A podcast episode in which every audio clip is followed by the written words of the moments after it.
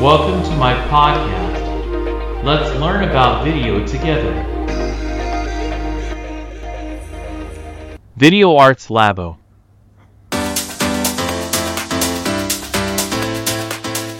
皆さんこんにちは。ビデオアーツラボへようこそ。この番組では神奈川県にある小さな町から映像制作に関する情報を中心に毎日発信しております。はい、皆さん、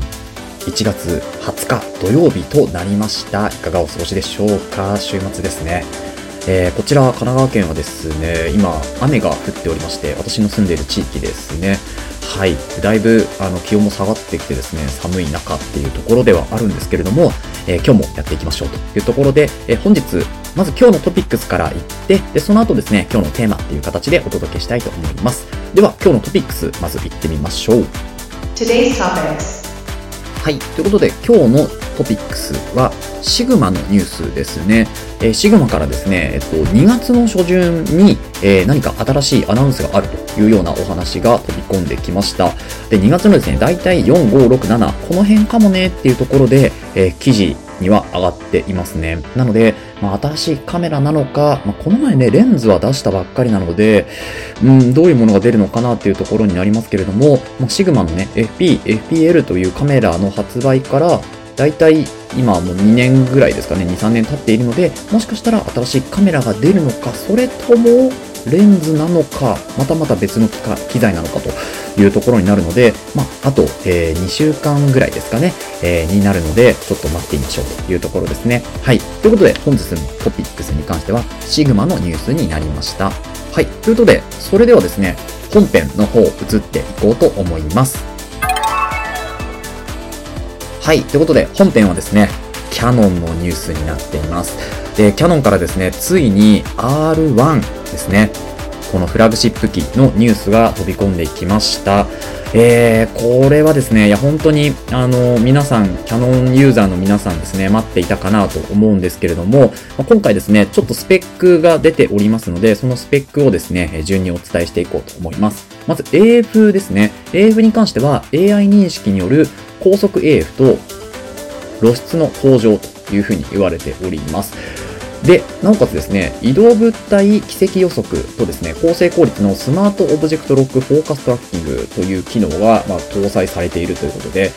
まあ、スマートオブジェクトロックトラックロックフォーカストラッキングですね。ちょっと言いにくいですけど、これ、まあ、トラッキングなので、基本的にオートフォーカスにしたら、そのオートで、えートラックしてくれると。要は追尾してくれるってことですね。被写体を追尾してくれる。で、これがだいぶ高性能になってきているということですね。で、なおかつですね、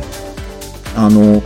要はこうバスケットとかサッカーとか選手が入り組むようなそういうスポーツにおいてはかなりこう効果を発揮してくるんじゃないかというふうにも言われております。そして画素数がですね、3000万画素に、えー今回はなっているみたいですね。そこで、えー積層型のデュアルゲインセンサーを積んでいるみたいですね。まあ、このセンサーに関してはちょっと私もあのまだまだ勉強中なので、えーどういうセンサーなのかっていうのはちょっとわからないところがあるんですけれども、画素数としては3000万になってくるみたいですね。そして、えメカニカルローリングシャッターよりも高速な純電子型ローリングシャッター、純電子式ローリングシャッターということで、まあ、より速いローリングシャッターってことですよね。さらに、えー1250分の1秒のフラッシュ同調時間が、えできるということになります。で、あとはですね、えっと、 RAW ですね。これは写真、スチールの方になりますけど、C ローの追加ということで、えーまあ、 C-RAW と言われる、まあ、 RAW にちょっと圧縮を加えたデータですね。これが、あえっと、データ自体が3分の1になるみたいですね。データ容量ですかね。なので、まあ、だいぶこう、あのーコマ数を取る方とかはですね、この C ローっていうのを使ってみるといいんじゃないかっていうところですね。取っ手出しじゃないけど、ちょっと編集加えて出すみたいなところは、この C ローをうまく使っていくっていう形になるのかなと思いますね。あとはですね、えー無制限の40コマ、秒間40コマで取れるみたいです。これもすごいですよね。あとはですね、秒間60コマでもいけるのかなはい。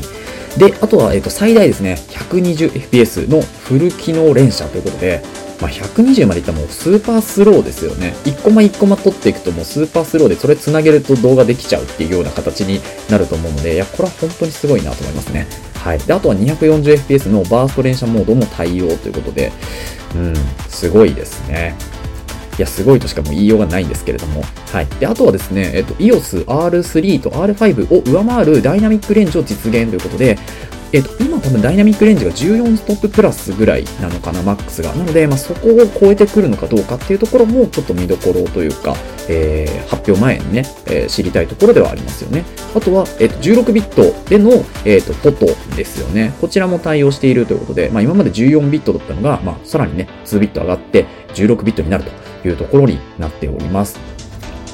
で、えっ、ー、と、あとはですね、動画に関しては、6.7K を60フレームレートで、えー、4.2K は120。これは APS-C のクロップになりますけど、えー、フレームレートで撮れると。でそれが12ビットのシネマローで、えー、記録できますよというふうにも言われております。そして、え、フルフレーム、えっ、と、APS-C ではですね、4K で 120p まで撮れると。いうところになってます。これはログですね。ローではなくログの撮影になってきますけれども、まあ、C-Log2、C-Log3 対応というところですね。そして、躯体もね、ちょっと変わるっていう話が出ていて、手に馴染む洗練されたボディってことなので、まあ、R3 より小型になるのか、どうなのかっていうところですよね。この辺がまあわからない部分ではあるんですけれども、はい、今分かってる現状だとこのぐらいかなと思います。なので値段とか、まあ、躯体のね、設計のやつとかってのはまだ出てきてないんですけれども、